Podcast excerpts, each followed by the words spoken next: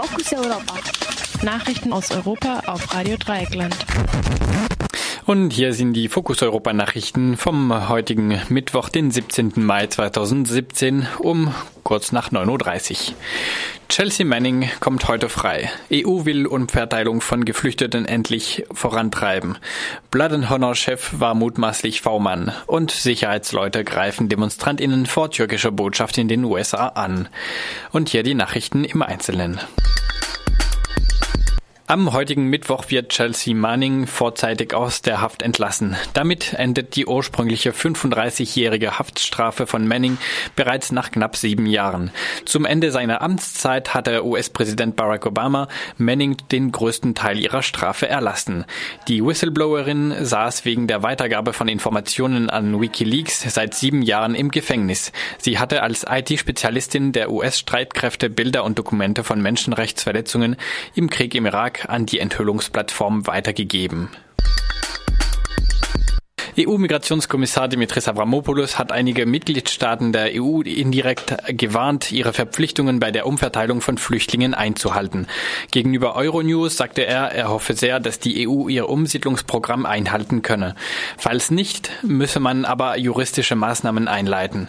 Avramopoulos bezog sich damit mutmaßlich auf die EU-Staaten Ungarn und Polen, die sich beide grundsätzlich weigern, am Umverteilungsprogramm teilzunehmen.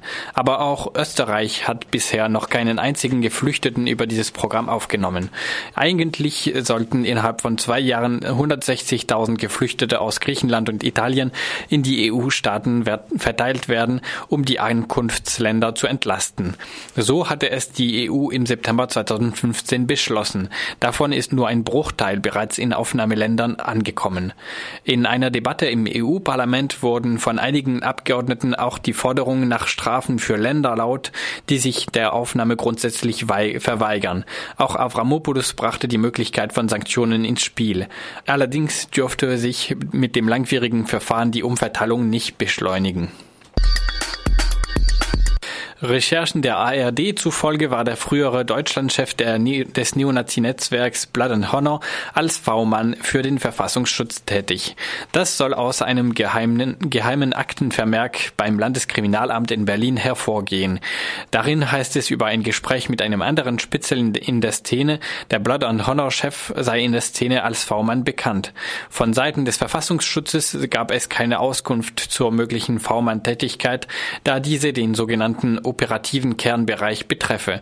Bezeichnenderweise hatte der Berliner Verfassungsschutz im Jahr 2010 die Akten über das Blood and Honor Netzwerk geschreddert, was aber erst zwei Jahre später bekannt wurde.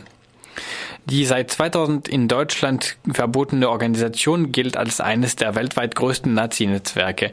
Auch ihre Nachfolger und Unterorganisationen sind hierzulande größtenteils verboten worden. Allerdings gelten Blood and Honor sowie der militante Arm Combat 18 als einer der Hauptunterstützer des NSU. Mehrmals sollen Mitglieder beispielsweise Bönhard Schäpe und Mundlos Unterschlupf gewährt haben. Diese Zusammenhänge und vor allem die Rolle des Verfassungsschutzes müssten nun endlich auf aufgeklärt werden, forderte unter anderem die Innenexpertin der Linken Martina Renner. Am Rande des Besuchs des türkischen Präsidenten Recep Tayyip Erdogan in Washington sind mehrere Demonstrantinnen von Sicherheitskräften Erdogans verletzt worden. Das berichten unter anderem die Frankfurter Rundschau und der Spiegel. Die wie Zeugen erzählten, erfolgten die Angriffe auf Demonstrantinnen mit der Fahne der syrisch-kurdischen Partei Demokratische Union. Zwar habe die Polizei vor Ort die Angriffe unterbunden, dennoch seien nach Angaben von Rettungskräften neun Menschen teils schwer verletzt worden. Der Polizei zufolge sind die Gründe für die Ausschreitungen noch unklar. Auf einem Video der Nachrichtenplattform Voice of America Turkish ist zu sehen, wie auf am Boden liegende Menschen eingetreten und geprügelt wird. Die Angreifer sind größtenteils in ähnlichen Anzügen gekleidet, zumindest einer der Angegriffenen trägt auf dem Video eine Fahne der Partei mit sich.